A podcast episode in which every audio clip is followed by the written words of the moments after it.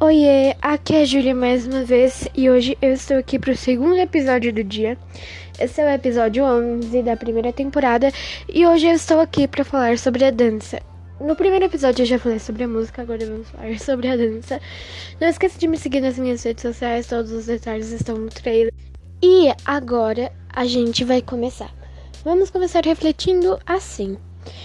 A dança pode ser de qualquer matriz, de qualquer origem e de qualquer lugar. Sempre vai ser muito importante. Por quê?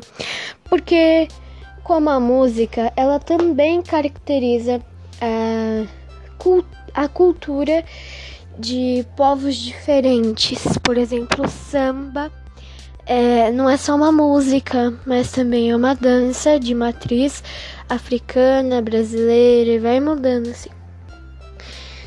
E toda vez que a gente dança, a gente está expressando todos os sentimentos que a música que a gente está dançando traz.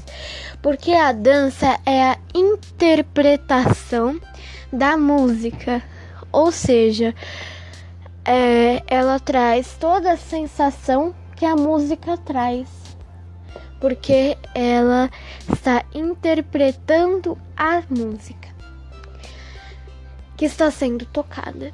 E se for uma música feliz, vai ter, é, vai ter ritmos animados, alegres, que tragam uma sensação feliz.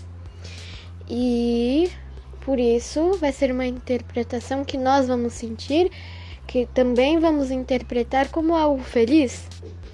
E se for algo triste, interpretaremos triste também. E a dança para mim é isso. É interpretação da música. E é bom, a dança é muito, muito animada, feliz, porém, dependendo da música que está sendo tocada, a dança pode ser triste, então vai passar diversas sensações assim como a música. Então, imagina que você saiu de uma prova e tirou zero. E eu usei esse mesmo exemplo no primeiro episódio. A gente chegou em casa, tal, tudo triste. Aí a gente bota uma música e começa a dançar. Se é uma música feliz, animada, a gente pode se sentir muito feliz. Então, a dança é a interpretação da música. E nesse exemplo, a gente está interpretando algo feliz e passando a sensação para nós mesmos e para quem está nos observando, né? Então, é, essa é a minha visão da dança. Coloca a sua visão também é, para você poder refletir. E eu quero muito, muito saber uma coisa. Você que está aí, você já sabe quantas vezes a gente dança no ano? Você deve estar pensando, ah, eu umas 10 vezes não gosto de dançar. Muitas vezes você está dançando e nem sabe. Por exemplo, você está mexendo seus ombros para cima e para baixo. Isso pode ser um movimento de dança. Você está batendo a sua, a sua mão em um certo ritmo. Isso também pode ser um movimento de dança. Você está rodopiando pelo salão. Isso também é um movimento de dança. Então, tenta pensar assim, nossa, qualquer coisa que eu faço pode virar um passo de dança?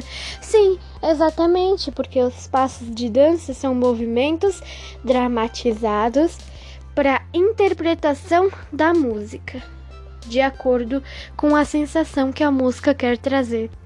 Não é super interessante? Eu concordo. E olha só, as músicas são muito importantes, assim como as danças, porque as duas têm como uma car característica é, que é muito importante para cultura do povo, né? Que é a car característica de passar sensações. Então, é muito importante a música na nossa vida. Então agora, infelizmente, esse episódio está acabando. Mas não se esqueça que amanhã temos mais dois outros episódios e você não precisa ficar triste. Até mais!